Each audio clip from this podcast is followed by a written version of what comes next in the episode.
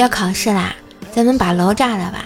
土木的负责测算爆破点，化学的负责爆破，数学的计算炸药吨数，体院的负责搬运，经管的筹资，摄影的负责记录辉煌场面，音表的配乐，中文的撰稿，外语的翻译，文秘的稳住校领导，教科的疏散群众，心理的负责玩安抚，政法的善后（括弧打官司）。嗯，就这么愉快的决定啦。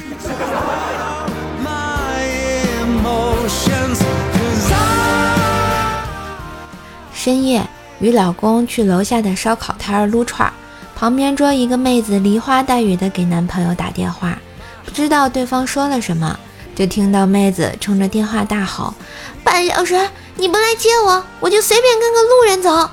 ”只见旁边另一桌原本打算结账走的男人，见状又坐了下来，要了两瓶啤酒，还叫老板烤了几串腰子。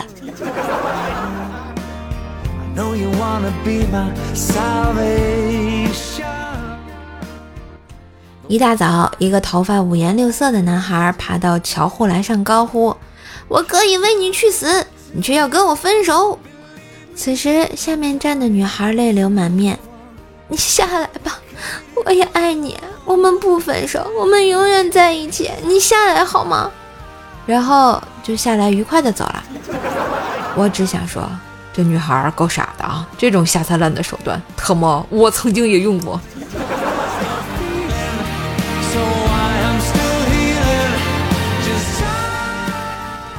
老姐说，算来算去，我银行卡的余额就是少了两百块。我笑了笑说道：“可能是姐夫拿了，不可能，他要是拿了，会有短信和记录的。”于是我给他演示了一遍。拿他手机给我发了一块钱，然后删除短信、交易记录等等蛛丝马迹，他忽然就把我骂了。看来你也不是什么好东西。嗯，呵呵呀。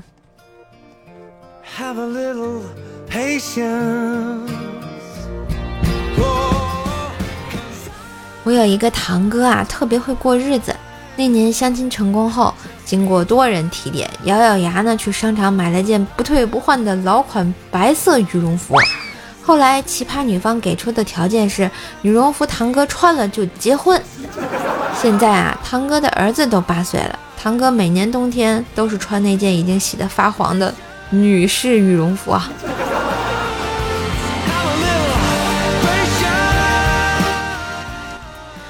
今日份的段子就播到这里啦！我是段子搬运工瘦瘦呀。喜欢节目记得订阅专辑、点赞、留言、分享、打 call。更多联系方式可以看一下我们节目的简介。这双十一嘛，别忘了给女朋友来一份小礼物吧！我们七夕家的香水又有活动啦，点击购物车即可购买哟。